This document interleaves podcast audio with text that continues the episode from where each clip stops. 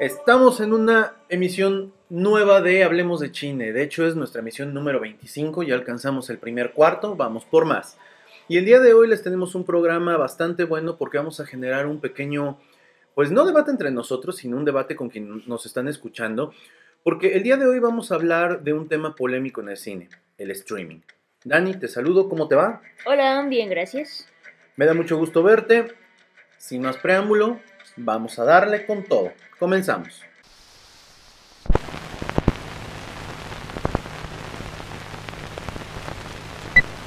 Va que va. Entonces, a ver, Dani. Hay un, hay un debate, hay una cosa que está puesta ahorita en la mesa. Prácticamente, eh, bueno, no este año, desde el año antepasado ya se estaba empezando a hablar de esto. ¿Qué tanto el streaming le va a dar en la torre al cine tradicional, a la sala de cine tradicional? Ese es, como que el, inicio de todo el, el, debate. Porque hoy muchas de las películas que salieron este, en la. En la. ¿Cómo se llaman? Las nominaciones del Oscar 2020. Muchas son películas de streaming. Entonces, bueno, en algún momento eh, va a pasar que un 80% de las películas pues vengan de algún tipo de plataforma. Aquí en México tenemos muy pocas, en realidad, pero a partir de febrero o marzo que llega a Disney Plus, vamos a empezar a tener una verdadera competencia con el streaming. Entonces, bueno, va por ahí. A ver, ¿tú cómo lo has vivido? Tú que eres más millennial que yo. pues eh, sí hay un cambio, yo creo, radical. Eh, justo hace unos minutos estábamos platicando sobre Blockbuster y cómo, cómo inició todo Netflix, fuera de, este, pues de ahorita lo que ya es, ¿no? Eh, yo lo, como lo he vivido, pues todavía me tocó un poco ir a, ir a rentar las películas, este, tener como toda esa dinámica y pues crecer con la evolución del cine que ahora es Netflix, que lo puedes ver desde tu casa sin ningún problema. Pues yo creo que sí le está pegando muy duro porque últimamente la gente busca experiencias, ¿no? Oh, muy bien, experiencias. O sea, se va más por cómo se sintió durante la película, este, como todo el, no sé, como toda la situación, toda la experiencia que va a generar ir al cine. Entonces, si vas a ir a ver una película que te va a costar, que te guste 70 pesos en México, en algunos países europeos es muchísimo más caro y por ejemplo Estados Unidos también es muy caro el cine y la cultura, por lo menos aquí en México, del cine no es como de respeto, ¿no? No, no, no guardas silencio, no procuras no sacar tu teléfono, no comentar la, la película. Entonces se vuelve una experiencia nefasta a mi parecer. Ok, ok, en eso coincidimos plenamente. La experiencia del cine en México es muy diferente a como podría ser en algún otro país. Lo que dices es cierto, el cine en México es, eh, vamos a ponerlo así, barato entrecomillado cuando eres extranjero. Sí, sí, cuando eres mexicano, creo que hay zonas. Por ejemplo, nosotros estamos en la ciudad de Puebla y nosotros tenemos este, Cinemex y también tenemos Cinépolis. Y los precios varían muchísimo. Por ejemplo, depende de la zona donde esté el, el, Cinépolis. Exacto.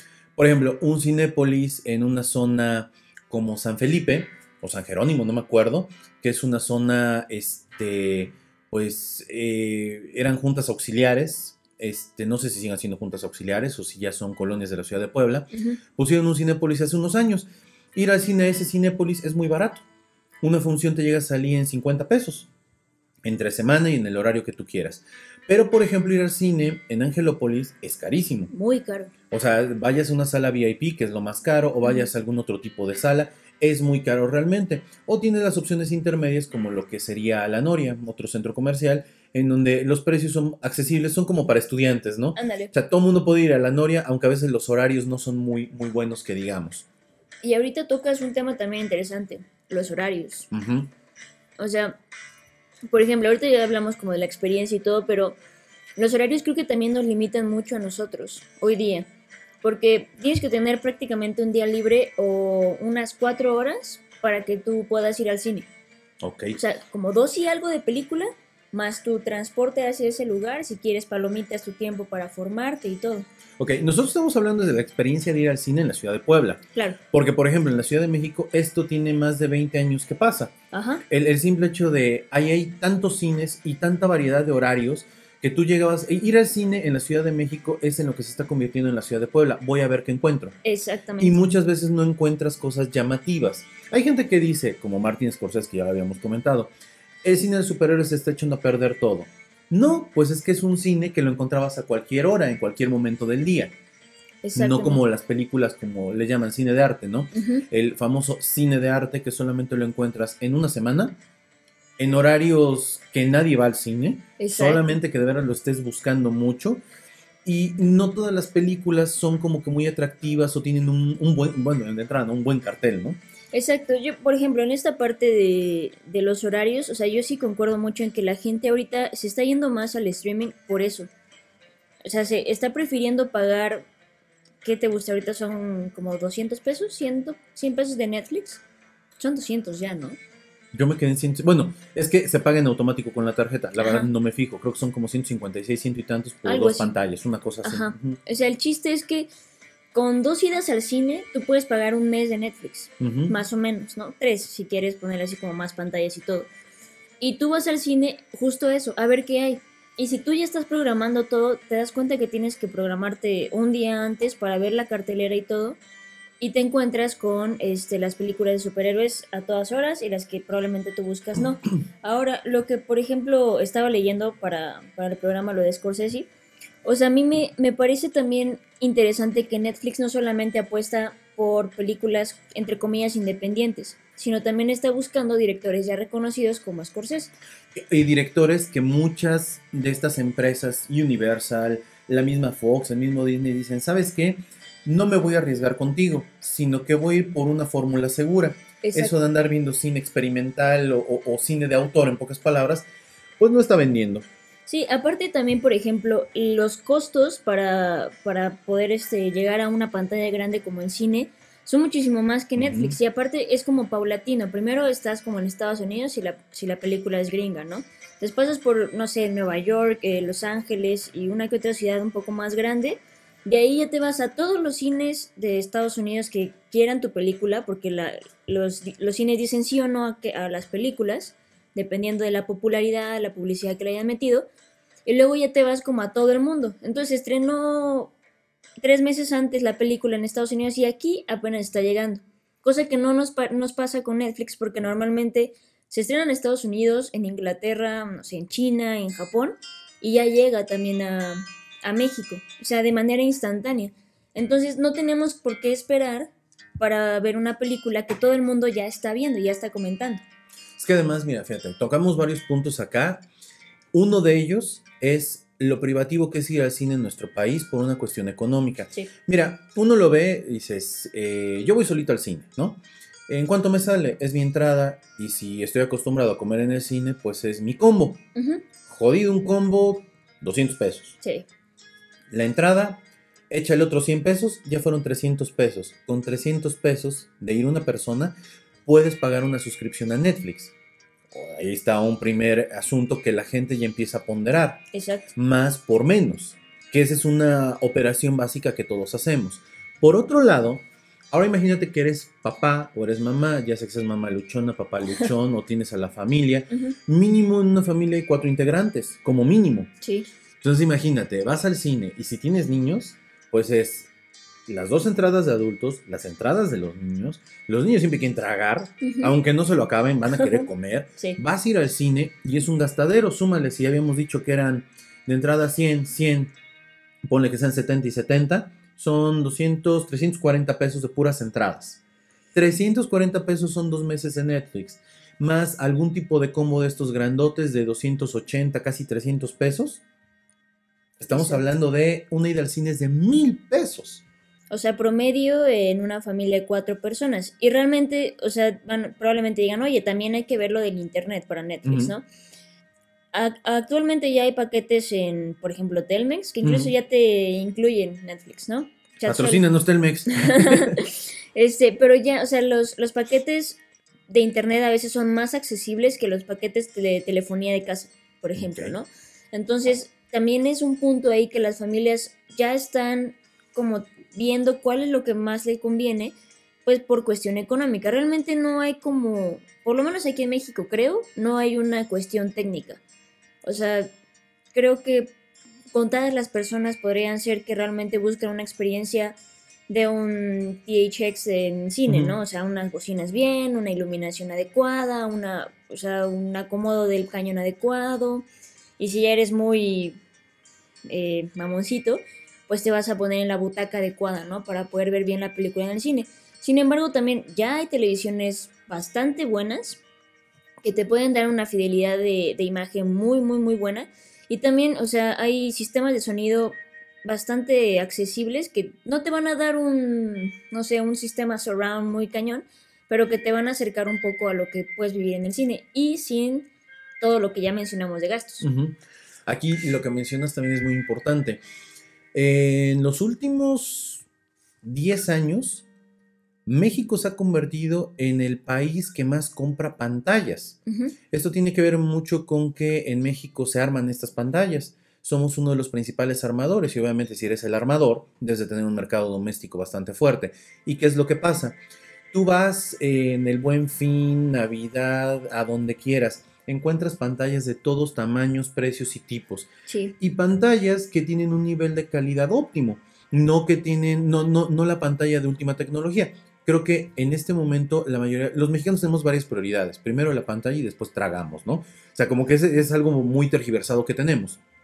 Pero entonces, tú llegas a cualquier casa y tiene una pantalla. sí, cañón. Jodido, jodido de 32 pulgadas. Sí, Y llegas a lugares en donde la pantalla de 70 pulgadas y dices, oye, carajo, no tiene ni para tragar, pero la pantallota que tienen ahí. exacto. Eso hace también que pues mucha gente diga, pues prefiero verlo aquí en la televisión y si me llega a la comodidad de mi hogar, mucho mejor.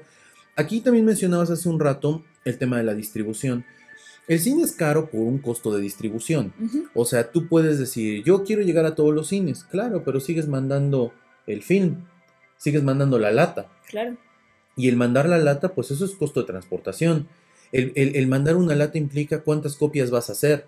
Y además, dentro de todo, de todo este mercado de la industria cinematográfica, el- los canales de distribución, Cinépolis, Cinemex y alguno que otro chiquito perdido por ahí, pues lo tienen acaparado. Y para poder entrar, es como Walmart, yo quiero poner mi producto en tal anaquel, a tal altura, me van a cobrar. Lógicamente no puedes salir con, con 50 o 100. Aquí también entra otro factor todavía más complejo. Estamos hablando del cine que nos, que nos llega y nos bombardea, que es el cine americano. ¿Y nuestro cine? No solo nuestro cine, o sea, por ejemplo, cine inglés, cine francés, que ahorita viene una evolución muy fuerte, bueno, no una, una evolución, pero el cine francés siempre ha prometido cosas muy buenas y las cumple. Y normalmente aquí nos llegan las comedias francesas como fáciles de digerir, que muchos cines ponen como cine de arte, pero realmente ella es como cualquier comedia de Derbez. Entonces, sí, perdón, pero sí. Y hay, hay muchísima distribución de Netflix de, de cine francés que a quien le interese y se quiera ver muy snob y hablando sobre cine con, con la chica que le gusta, pues Netflix tiene muchísimas de esas películas que normalmente las puedes tener con un mínimo de 300 pesos mensuales y a cualquier hora. De repente llegas una tarde de, de sábado después de trabajar media jornada o algo así, te puedes poner a ver Netflix. A las 11 de la noche cuando no tienes nada que hacer, te pones a ver Netflix. O sea, yo siento que Netflix es el precursor de lo que hoy tenemos como alternativa para el cine. Sin embargo, su evolución fue como muy cañona, ¿no?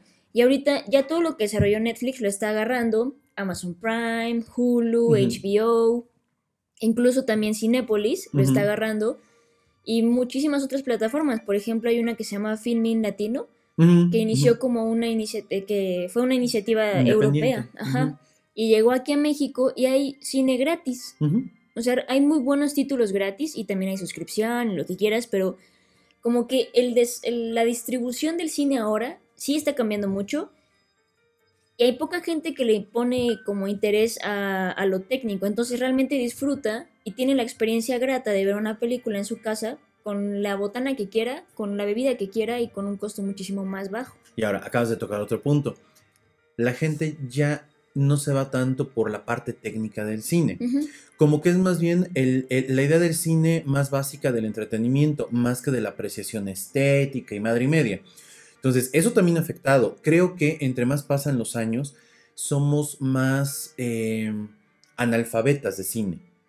Sí. O sea, yo, yo, yo recuerdo, por ejemplo, mi mamá siempre me ponía cine mexicano, pero no me ponía cine, el, el que le llamaban de cuando yo era chiquito, el nuevo cine mexicano con como agua para chocolate. No, no, no.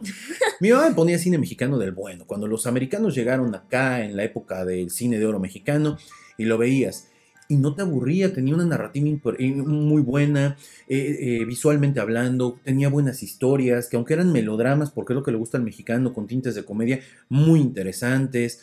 Aquí no había este caballeros andantes, ¿no? En su, con su corcel, con su espada, ¿no? Aquí estaba Pedro Infante trepado en Sí. un caballo con su pistola. Pero la gente tenía un nivel de exigencia más alto. La gente, aunque fuera una comedia de cantinflas, o sea, las comedias de Cantinflas como esta de... Y miren que a mí me cae gordo Cantinflas. La comedia esta de... eh, ahí está el detalle. Es una película increíble por todos los elementos que te maneja. No solamente la actuación, no solamente el vestuario. O sea, es una narrativa diferente. Ahora ves el cine y dices, todo es... Y jamás te vuelvas a disculpar por hablar mal de Eugenio Derbez en este programa. Porque maldito Eugenio Derbez es el cáncer de nuestro cine mexicano. Sí. O sea, produce cosas que dices, güey, eran innecesarias. O sea, yo siento que. Perdón, perdón. No, no, no, no, no, no, no, no, porque si no voy a decir cosas que no quiero decir. O sea, es que yo siento que ahorita es una evolución natural. O sea, vámonos a los hermanos este, Lumière y tú dices, güey, no, no puedes. En esa época nadie podía tener una cámara así en su casa y guardarla y dejarla ahí, ¿no? La evolución de la tecnología también ha llevado a que mucha gente pueda hacer buenas, películas en general, con un iPhone. Pero también depende mucho de la visión, y creo que eso lo comentaba mucho Scorsese justo cuando criticaba Avengers. O sea, a él no le importa como que esté un mes la película. Lo que le molesta es que realmente no haya ese, ese tipo de exigencia en la película. O sea, esas tomas, esa narrativa, ese juego de tiempo, esos colores incluso, eso es lo que él estaba criticando. Y pues obviamente es como, pues como que mucha gente ya ahorita dice, ay, pues soy crítico de cine y no sé qué, ¿no? O sea, solamente veo mucho cine. Como y ya". nosotros. Nosotros dijimos que no somos críticos, ¿eh? Solo nos gusta comentar.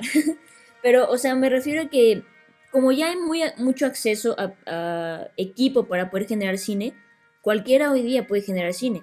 De hecho, hay eh, muchos intentos de cine bien logrados en YouTube. Te puedes topar con cosas bien interesantes en YouTube si empiezas a buscar cine este, o propuestas cinematográficas. Y hay muchos chicos que agarran su, su iPhone. O sea, ¿por qué hablo de la cámara del iPhone y no de los otros? Porque creo que la cámara del iPhone es como la más amigable para cualquier persona. Sí. Más que la de un Samsung y todo, porque esto es muy intuitivo. Y entonces hacen su experimento, lo suben a YouTube, de repente se empieza a convertir en trending topping y empiezas a ver estas propuestas. Y es muy padre ver porque ahora cualquiera puede tener acceso. Eso no quiere decir que todos tengan el talento. Exacto. Y es justo, por ejemplo, hay una película que se llama Tangerine. Sí, sí, Ajá. ajá. Que se grabó solamente con un iPhone y una aplicación para poder mover ISO, este, no sé, eh, también diafragma y bla, bla, bla. Y es con lo único con lo que grabó es un estabilizador y un iPhone.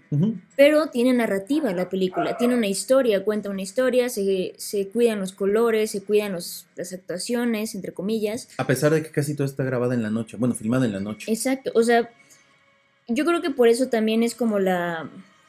O sea, vamos como al tipo de evolución del cine. O sea, hoy yo siento, por ejemplo, en una entrevista de Vanity Fair, estaban todos los directores que ahorita están nominados. Estaba el de Los Dos Papas, estaba Scorsese, estaba el de A Marriage Story, estaba una, una asiática, un no sé qué cosa, este, Lulu Wang se llama, eh, Greta y el del Joker, el director del Joker.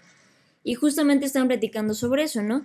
Y Lulu decía que era como una barrera ahorita Netflix porque buscaban este como la marca que un director puede tener como Scorsese, ¿no? O sea, tú ves una película de y tú dices, ah, puede ser, puede ser buena, ¿no? Pero ella decía que no, que lo que buscaba Netflix era la marca, entonces por eso como ayudaba a patrocinar las películas.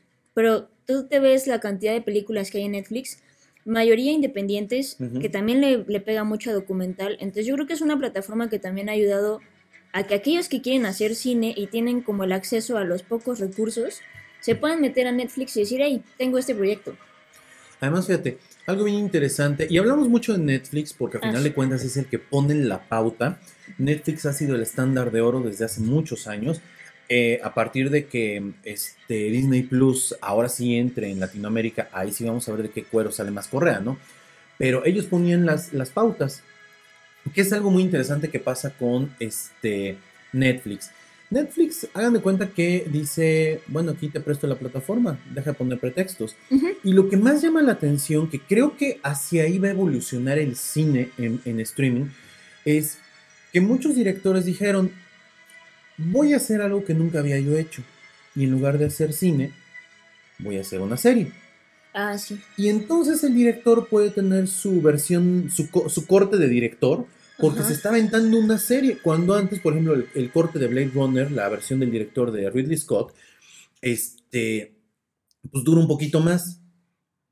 Pero si pudiéramos ver, ah, vamos a suponer, hubiera tenido la oportunidad Ridley Scott de sacarlo en cine o sacarlo en serie con todo lo que esto implicaba, yo creo que él hubiera tomado una decisión muy, muy clara. Pues lo hago en serie, me va a permitir explotar más cosas y hubiera sacado un trabajo genial. Exacto. Entonces, eso está cambiando. Yo, yo siento que mucho, o sea, no, no, no digo que el cine vaya a desaparecer, siento que la evolución del cine con tanta tecnología es que los directores van a empezar a hacer no tanto cine, sino series con un lenguaje cinematográfico de cine, que es lo que estamos viendo en este momento. Sí, y creo que por ejemplo empezamos, o sea, no es una serie corta, pero Breaking Bad tiene muchísimas... Yo sé que no le gusta a Omar, pero hay que reconocer que, que la cinematografía que tiene Breaking Bad es muy buena y ha sido halagada por eso. Pero pues no nos vayamos tan, tan atrás. Chernobyl, por ejemplo, ahorita, qué manera de grabar, la verdad es una serie que de ocho capítulos que mantiene unos colores bellísimos, buenas actuaciones, tomas muy interesantes. Es una propuesta muy cinematográfica de HBO. Pero por ejemplo también en la misma entrevista que les comentaba hace rato, el, entrevistador les preguntaba, oigan, ¿y ustedes siguen grabando? O sea, a pesar de que saben que su, plata, que su película va a salir en una plataforma de streaming, ¿ustedes siguen grabando como cine o se van más pues para tele? Y todos dijeron que, que como cine. Entonces realmente también Probablemente esto evolucione más adelante, pero el chiste es como seguir con la misma el mismo lenguaje cinematográfico que hoy día incluso este, novelas de Televisa están tomando. O sea, ya no, ya no se van tanto por las tomas close-ups cuando hay drama, cosas por el estilo, sino como que ya buscan algo más visual. Buscan lo cinematográfico, ¿no? Y, no, y yo creo que va también porque nuestra atención ahorita ya es muy corta. Si algo nos distrae rápido, pues ya valió lo que estábamos haciendo o viendo. Además, también pasa algo, estamos ya tan acostumbrados al cine en formato de serie que ahora exigimos muchas tomas. Cuando antes las series eran tomas largas, pasabas a otra, y ahora cada vez es más rápido, más rápido, más rápido, más rápido, más rápido, más rápido, más rápido. Y eso hace que de una u otra manera empieces a ver el cine desde otra perspectiva. Ya en las series hay trabajo de cine, digo de cine, perdón, de, este, de sonido, ya hay un diseño de producción, o sea, ya empiezan a cuidar más esos detalles. yo, yo por eso, o sea, cuando, cuando escucho que si el streaming le va a pegar al, al cine, yo más bien digo, creo que los directores que no se sepan adaptar al cambio van a tender a desaparecer. ¿Por qué? Porque cada vez es más caro producir para un espacio físico. Cada vez es más barato producir para un espacio virtual, considerando que tienes una pantalla. Miren, hagamos este ejercicio, piénsenlo muy sencillo.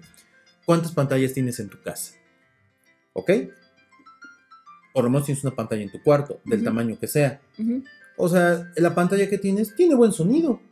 O sea, es un sonido que para el tamaño de un cuarto me parece más que suficiente.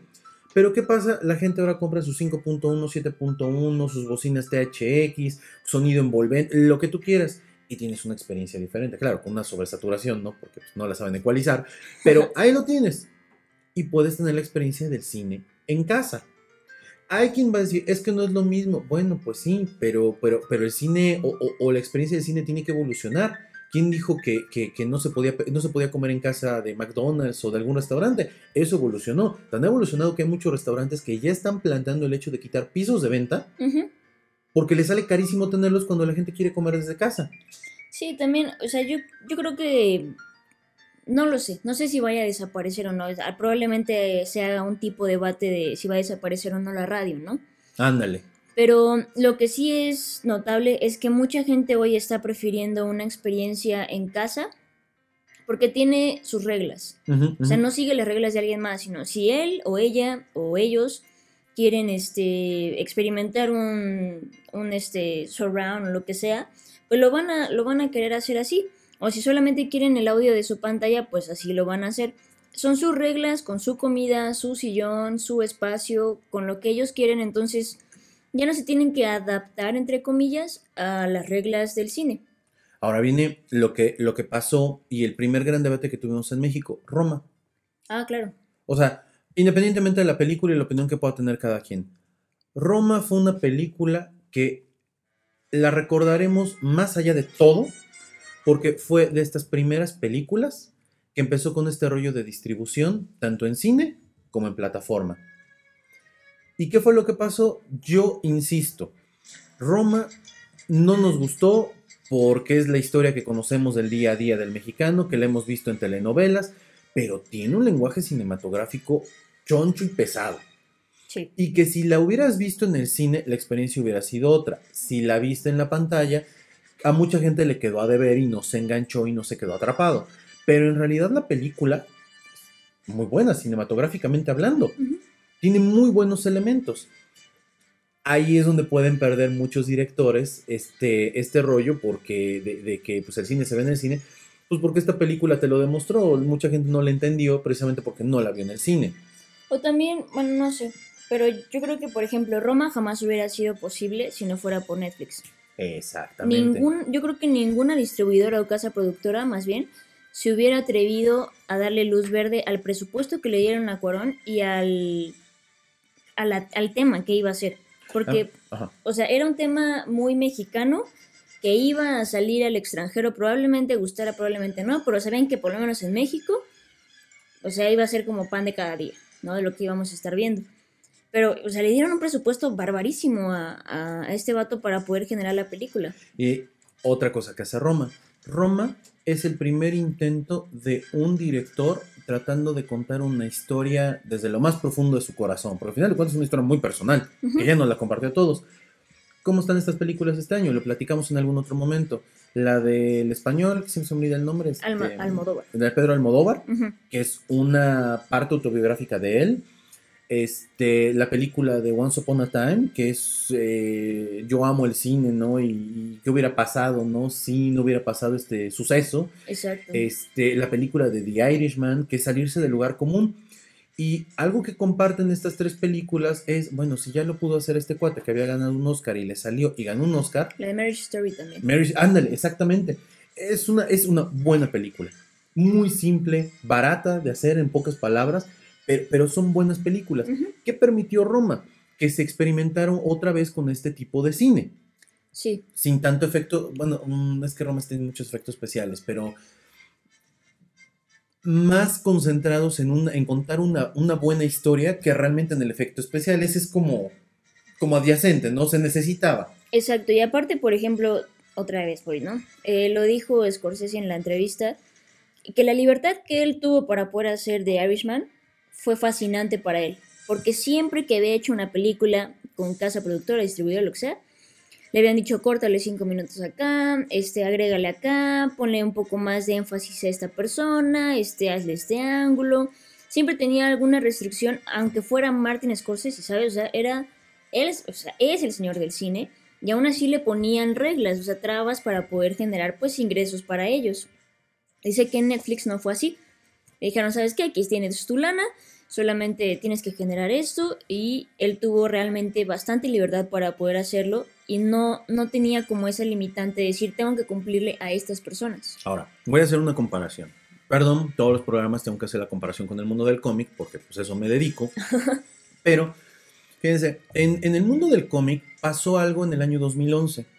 El año 2012 es importantísimo para el mundo del cómic porque realmente comienza la distribución de cómics de manera digital. Es Mm. cuando DC Comics le entra este rollo y le dice a Marvel, mira, aquí estoy. ¿Y qué fue lo que pasó? Eh, empezó el debate como con el cine. Te estoy hablando que esto fue hace nueve años. Y empezó el debate como con el cine de, entonces el cómic digital va a destruir al cómic físico. Y entonces el debate comenzó ahí. Bueno, hay un factor por el cual eso no puede pasar. El tema de, la, de, de- de los coleccionistas. Claro. El coleccionista siempre lo quiere físico, no lo quiere digital. Viene otro punto. El producto que tú compras de manera digital no es tuyo. Cuando tú lees los términos, como cuando compras una película o como cuando compras Netflix. Compras el derecho de uso, pero no es tuyo. Cuando te mueras, todo lo ligado a tu cuenta de correo va a desaparecer, a menos que le des la contraseña a alguien más y esa persona te mantenga vivo por otros 50 años, ¿no? Ahora, ¿qué fue lo que pasó? Empieza el debate, ¿pasará o no pasará? Algo que sí pasó, y eso sí fue real, fue que la gente empezó a decir, oye, es que un cómic físico me cuesta tanto. O sea, los que compraban la suscripción. Y un cómic digital es 20% más barato. Entonces, ¿qué hago? Y los compraban digitales. Pero pasó algo bien interesante. Empezaron a comprar los dos. Porque uno lo puedes llevar a cualquier lugar, como tu DVD o como tu Blu-ray, perdón, como, como tu película digital. Ajá. Y el otro lo puedes tener en casa para cuando no haya luz, no haya internet y todo, y lo puedes revisar. También es nostalgia. ¿no? Claro. Igual también con los libros. O sea, empezó Ujú. a aparecer Kindle, ebook, Ujú. esas cosas. Y todos medio paniqueados porque, oye, no, los libros físicos. Ay, por favor.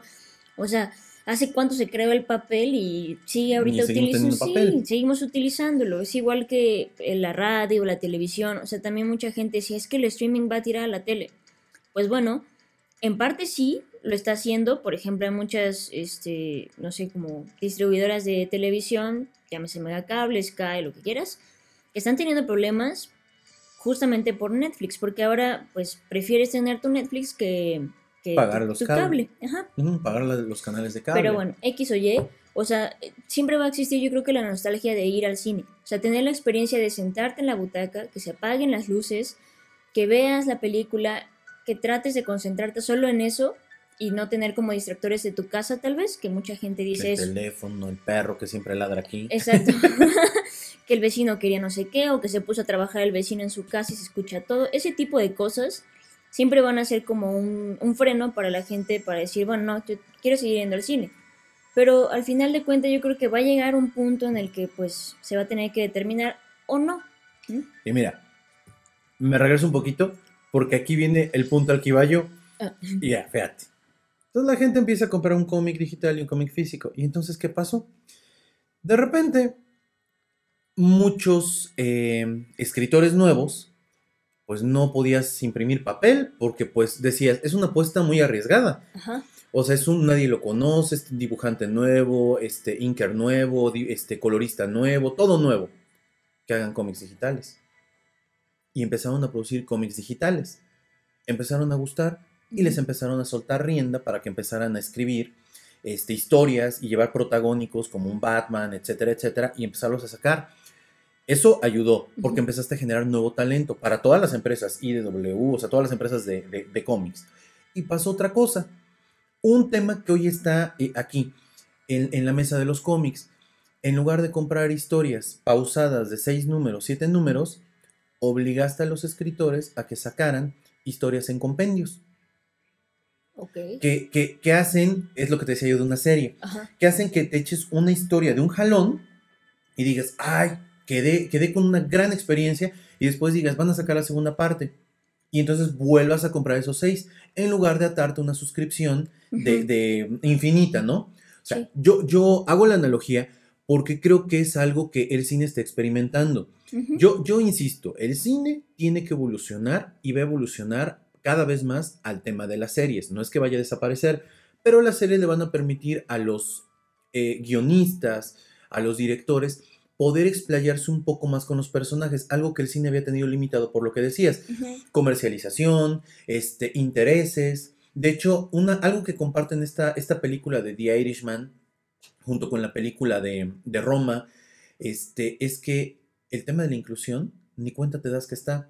A lo mejor en México por el tema del clasismo y dices, ah, Yalitza, no, no, no. Pero el tema de la inclusión no está. Ese personaje está justificado porque es la historia del personaje. Punto. Ujú. Y en The Irishman, o sea, tú ves lo que quiere, lo, lo que tienes que ver, nada forzado. Es que es justamente eh, lo que decía este cuate, ¿no? O sea, que no, no tiene que rendirle cuentas a, o sea, sí a Netflix y todo, porque al final es alguien que está dando el dinero y obviamente va a querer remunerar ese dinero. Pero la, la idea de tener que presentar a un personaje negro, a una mujer empoderada, empoderada entre comillas, Ujú. porque ya ni siquiera están empoderadas, este, belleza, ¿no? Todavía tenemos que ver a la actriz guapa, todavía tenemos que ver al actor guapo, todavía tenemos que ver como ciertos prejuicios que hay dentro de las películas, porque se van a distribuir a, entre comillas, a las masas, ¿no? Entonces tienes que seguir dando esta historia. Pero en Netflix, en Netflix no, no siento que muchas veces sea así, ¿sabes? Sí, porque te encuentras cosas bien extrañas, cosas que dices, esto en el cine nunca hubiera podido pasar, ¿por qué? Porque este actor nunca le hubieran dado el chance y esta actriz jamás hubiera podido estar acá. Creo que uno de los malos ejemplos, porque eso también pasó con Netflix, son todas las películas de Adam Sandler. Las películas de Netflix de Adam Sandler, o sea, las que hizo específicamente para la plataforma, son muy malas, pero pésimas. Y dices, es que ese es el otro extremo. Puede llegar un Adam Sandler que con tal y de sacar lana, va a hacerlo. En México tenemos uno así, el que se crea Adam Sandler, el tarado de Eugenio Derbez. Y entonces está sacando pura porquería, pura porquería. Pero como tiene mercado garantizado, pues le vale madres, saca lo que se le pone enfrente. Exactamente. O sea, sí tenemos como esa pues tenemos como ese chance, ¿no? Es como un volado, ¿no? De repente te ves una película en Netflix así como, me la encontré ahí en una lista y sí está la posibilidad de que sea muy mala o puede que sea una joyita, ¿no? Por ahí. Entonces sí es un volado, pero justamente como que trae el molde de un cine independiente, de una distribución independiente, porque eh, ellos como que buscan más la historia probablemente, ¿no? O alguna propuesta diferente. Entonces se van, se pues como que no sé, abren las puertas y probablemente no le den tanta publicidad como fue como para Marriage Story. Yo siento que esa película es buena y todo, y también tuvo muchísima publicidad para que la gente los viera. O sea, para, para que estuviera justamente en los anaqueles principales de donde tú entras a la plataforma y dices, ah, ¿qué voy a ver? Y te aparecen varias listas. Igual que la de Los Dos Papas. Creo que la ah, película de Los Dos Papas, más allá de si crees o no crees en la región católica, si pasó o no pasó, lo que están planteando ahí, a mí me parece muy interesante el hecho de la libertad con la cual se tocaron los temas. O sea, un papa para nuevos tiempos, tocando ciertos temas, obviamente con, eh, vamos a decirlo así, la autocensura del mismo director y del mismo guionista, porque al final de cuentas se autocensuraron. Me encantó cuando empiezan a hablar del padre Maciel y hay una autocensura por parte de ellos porque no quiero meterme en broncas. Sí. Más allá de que Netflix no se va a meter en broncas, yo no me quiero meter en broncas. Sí. O sea, está muy padre ese, ese, ese asunto. Ahora, viene Viene Prime. Bueno, no viene, ya está Prime. Y Prime ya tiene producciones propias. Prime ah. no solo tiene series, ya empieza a producir películas y nos están empezando a llegar esas películas. Sí, porque justamente también Netflix empezó a generar contenido propio, ¿no? O sea, de lo que hablamos ya ahorita, Marriage Story, Irishman y todo, son producciones de Netflix. O sea, no son como compras de derechos de autor para poder eh, reproducirlas. Y eso creo que también cambió muchísimo, porque ¿en qué momento ibas a saber que un streaming iba a también generar su propio contenido para poder llamar a más público? Y ahora, les voy a decir algo. Esto también ya pasó en otro sector y sigue siendo de telecomunicaciones. Por ejemplo, cuando ESPN y Fox entraron como cadenas hace, ¿qué será? 12 años más o menos, entraron como cadenas directamente a México y pasaron de ser repetidoras a ser productoras de contenido. Y hoy ya tienes, o sea, que Fox y ESPN, que ahora ya son hermanos carnales, ¿no? Porque la compra de Disney, este, pues están ahí metidos en todo este rollo. Sí. Aquí es lo mismo. pasaron de ser Netflix y ahora Amazon Prime, pasaron de ser eh, repetidoras a decir, oye, yo puedo hacerlo mejor. Y están empezando a generar contenido que de repente, como cultura, no nos gusta que. Eh, yo digo, de, de repente en Netflix ya no hay nada que ver. ¿Por qué? Pues porque son cosas que es arriesgarte a. Exacto. Y no nos gusta. A final de cuentas es eso, no me gusta. Todo el mundo dice, oye, si todos los contenidos que yo veía, Hannah Montana, ¿no? Este, el regreso de Hannah Montana, van a estar en Disney Plus, pues me voy a Disney Plus, donde ya tengo algo seguro. Sí, por ejemplo, o sea, también ya empezó a generar este Hulu, eh, incluso Cinepolis también eh, estuvo, bueno, está como distribuidora y todo, pero yo creo que también acá, pues viene como la parte de, tengo la plataforma, entonces la voy a explotar, ¿no? Como tú decías, o sea, ¿para qué me convierto solo en repetidora? Pero, por ejemplo, hay algo que aquí en, México todavía no pasa y es que Amazon Prime, por ejemplo, en Estados Unidos es la bomba. O sea, a lo mejor no tanto como Netflix o no sé las, las estadísticas, pero sí, por ejemplo, en Amazon Prime hay muchísimo más por ver. O sea, y tiene como más contenido nuevo y así. Volvemos a lo mismo, temas de autor y de distribución que todavía no pueden como, como programar bien o como ecualizar bien en, en las plataformas, pero aún así, pues ofrecen como cosas diferentes y nuevas. Igual, por ejemplo, HBO pues fue de los pioneros en todo esto. O sea, pero HBO está más apostado hacia la parte de sus series. Exacto. O sea, pero de todos modos hay ciertas películas documentales, porque también entran dentro de esta categoría, este, muy importantes que han sacado. El documental este de eh, Living Neverland, donde hablan de, Ah, de Michael Jackson, etcétera. Este, lo que decía la plataforma de Hulu, que es de Sony, ajá. es de Sony.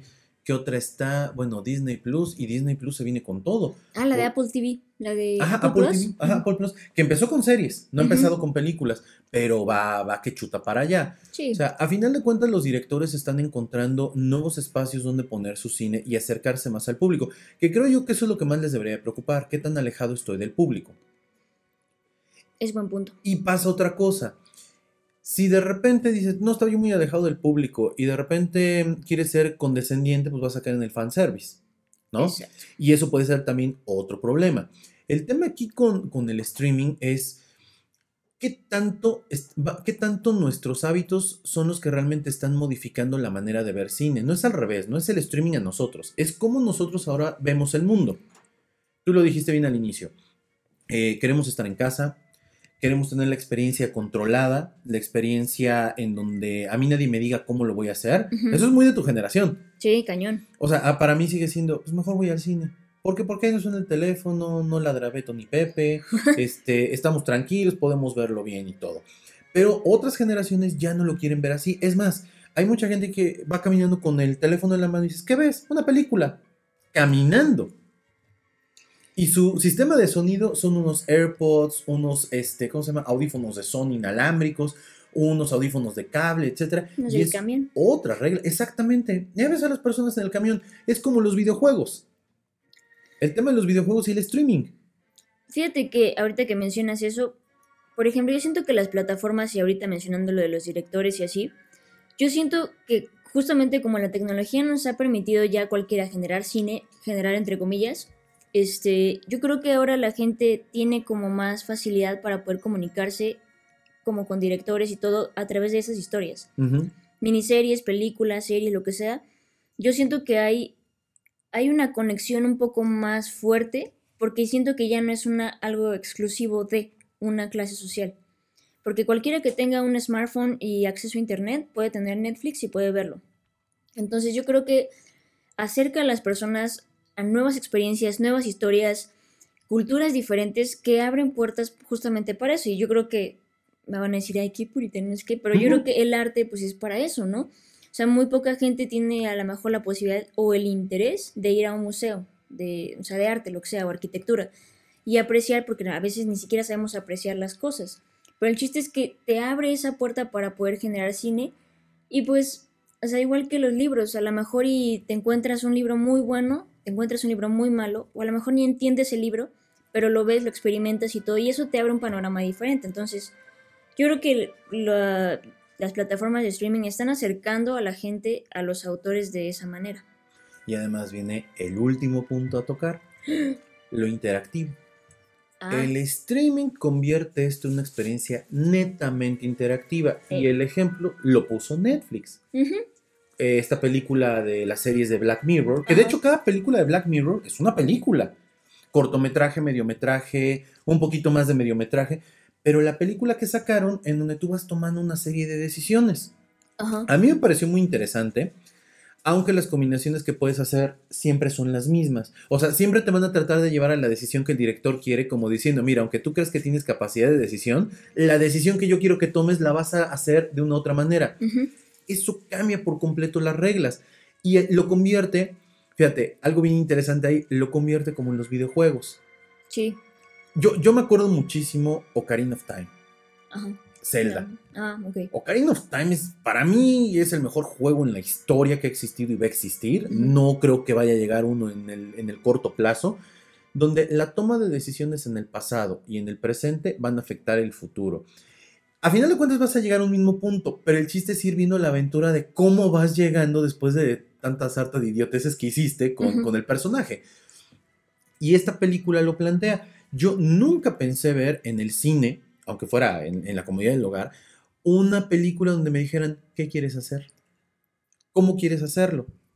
Eso también cambia las reglas. Sí, yo creo que también va por ahí de nuestro nivel de atención y retención de nuestro enfoque, porque ya es muy corto, entonces ya cualquier cosita que, que te distraiga ya valió. Entonces es una buena, es un buen ejercicio. No sé si las decisiones que se tenían que tomar, o sea, ah, lo que mencionabas de que te quedaras en el mismo, o sea, que llegaras al mismo punto, sea justamente la justificación de la historia o algo parecido. Pero me pareció también un, un experimento muy interesante porque tú desde la comodidad de tu casa podías generar, entre comillas, tu propia película. O sea, con estas situaciones ficticias donde tú decías, bueno, quiero hacer esto, bueno, no, mejor esto. Y la posibilidad de repetirlo las veces que tú quieras me parecía bastante interesante. Yo creo que sí va a haber más experimentos sobre esto, porque aparte es, es, una programación bastante interesante, o sea, no, no creo que sea cualquier cosa programar una película de esa manera, uh -huh. o una interacción de esa manera. Pero no dudo que vaya a haber este, más películas por el estilo, y yo creo que muchas, bueno, que el camino se está haciendo para tipo de películas como los cómics. Uh -huh. O sea, como tenemos este multiverso, donde podemos ver eh, los mismos personajes, entre comillas, los mismos personajes, en diferentes situaciones, probablemente o sería una buena opción o algo muy interesante de ver, una película de superhéroes donde la persona pudiera tomar las decisiones del superhéroe o de... Como algún... juegos de rol. Exactamente. Ajá. Sí, es que, es que son las, las posibilidades que esto, que esto va a dejar. Uh -huh. Obviamente volvemos a lo mismo. Habrá los puritanos del cine que digan, no, ¿cómo? Y se desgarran las vestiduras porque el cine y esta idea romántica del cine debe de ser así. Pero hay los otros que te van a exigir más con lo que se está viendo. O sea, las posibilidades cada vez son mayores y el streaming te permite acercarte a esas preferencias que tiene, pues, al final de cuentas, el mercado. Habrá quien diga, es que el cine es arte. Bueno, sí, tiene una parte de arte, pero tiene una parte de entretenimiento. Y si no entretiene, tampoco puedes crear arte. Sí, al final, al final, no nos mintamos. O sea, cualquier arte es para entretener. Sí. O sea, literatura, eh, ar arquitectura, este, no sé, todo. O sea, es, es, es para entretener. O sea, buscas expresarte a través de, de, alguna forma, pero al final es para el público, para darte a entender lo que tú quieres y pues en otras ocasiones entretener. Entonces, o sea, quien diga que el cine no está hecho para entretener, pues está mintiendo bien gacho, ¿no? Sí, pues sí. O sea, hay, hay, una, hay una serie de cuestiones técnicas que hacen que una película sea buena película, ¿no? Que digas, wow, o sea, qué guion tan espectacular, qué fotografía, como Roma, este, qué, no sé, manejo de cámara, o cosas por el estilo donde tú dices, o sea, qué bárbaro, porque es la visión del director. Sin embargo, hay unas que nomás está la, como la cámara ahí uh -huh. puesta y ahí va la historia, ¿no? Entonces, ese, por ejemplo, entretiene, porque pues, es un domingo en la tarde que no tienes nada que hacer, pero no te propone nada, no te hace pensar en algo más. Entonces, habrá de todo, yo creo. Y, y yo creo que el streaming te ayuda justamente a eso. Te abre las puertas para que veas un cine de arte bien snap o que te vayas a nomás un domingo por la tarde a ver una película. ¿No? Pues así es esto del streaming y el cine. La verdad es que es un tema que van a estar escuchando muchísimo porque en esta entrega del Oscar, que ya estaremos hablando de ella en un futuro cercano, uh -huh. eh, y los nominados, eh, va, a dar, va a dar mucha polémica porque hay dos películas o tres películas que vienen del streaming. Los dos papas, Historia de un matrimonio, y ¿cuál es la otra que también viene del streaming? The Irishman. Y son tres películas nominadas dentro de la categoría de mejor película. Sí, de hecho, Netflix se llevó de calle a, la, a todas las distribuidoras. Y cada vez vamos a ver más fuerte esto. Uh -huh. Y entonces podemos empezar a ver, o vamos a empezar a ver cosas como si trabajas para, no vas a poder, como lo que se veía en Televisa y TV Azteca. Uh -huh. Porque eso también puede pasar. Puede haber una, una cuestión de pues, actores y exclusividades. Porque se, se va a generar una competencia muy, muy fuerte y pues en esta competencia nadie quiere perder. Aquí entonces el punto es que, bueno, ustedes lo tengan en claro, lo tengan presente y que a final de cuentas ustedes son los que toman la decisión, al igual que nosotros, de pagar un servicio de streaming o pagar por un boleto o pagar ambos. Ambos. Uh -huh. Hagan la cuenta, hagan la cuenta. ¿Cuántos servicios de streaming tienen actualmente? Yo tengo Netflix, Prime, HBO. Y cuando salga, bueno, tuve un ratito Disney, no, ¿cómo se llama? Este Apple, Apple, Apple Plus. Plus. Apple TV Plus, y ahora que salga Disney, pues voy a tener que comprar Disney. Y digo voy a tener porque hay alguien que me está presionando que quiere este, Disney. Pero, Hannah Montana. pero que quiere ver su Hannah Montana, ¿no? Para recordar sus viejos tiempos. Pero, este, o sea, hagan la cuenta. O sea, es prácticamente son mil pesos. Mil pesos al menos que te estás gastando en ese tipo de entretenimiento. Súmale la música Sí, es que también consume. Sí. y videojuegos. Yo, por ejemplo, tengo ahorita Arcade, que está increíble, y tengo este Apple Music. Pues si le hace la sumatoria, sí es una lanita la que le está uno metiendo a, a todo este rollo. Sí, pero también yo creo que ahí viene precio y comodidad y, ¿no? Bueno, bueno bonito y barato. Pues. Entonces, pues sí, al final pues cada quien decide qué pagar, qué le gusta más y qué le acomoda más también, ¿no? Muy bien. Pues esperamos que este programa los ayude a entender un poquito más este debate que ya todo el mundo está teniendo. A lo mejor lo que les estamos diciendo puede ser inicialmente muy superficial, pero si analizan cada una de nuestras palabras van a ver que hay algo muy, muy, muy de fondo, ¿eh? Muy, muy. De veras, muy, muy de fondo. Se Escúchenlo como tres veces y ya y van les a va ver a que caer. sí. Esperamos que les haya gustado. Recuerden que nos pueden encontrar en nuestras redes sociales, en Twitter como arroba hablemos de Chine, en Facebook también como arroba hablemos de diagonal hablemos de y en Instagram también como hablemos de Chine. Eh, recuerden que estamos en Spotify, estamos en Anchor y estamos en Apple Podcast y en otras más que pues la verdad creo que no son como que muy sonadas, pero bueno, ahí nos pueden encontrar. Y recuerden que si les gustó el programa, denos un like, compártanos y ayúdenos a crecer más, porfa. ¿no? Por favor. Telmex, patrocínanos. O Netflix. Pues si no hubiera nada más que agregar, Dani, ¿algo más? No, nada más. Disfruten del cine. Seamos críticos y ya. Jálense. Excelente. Pues bien, nos despedimos de la, emisión número 25 de Hablemos de Chile. Nos vemos en otra emisión para platicar un poquito del recuento de las películas de la década. Ya vamos a es. empezar, comenzamos con el 2011. 2011. No se lo pierdan. Vale, nos vemos. Adiós. Chao.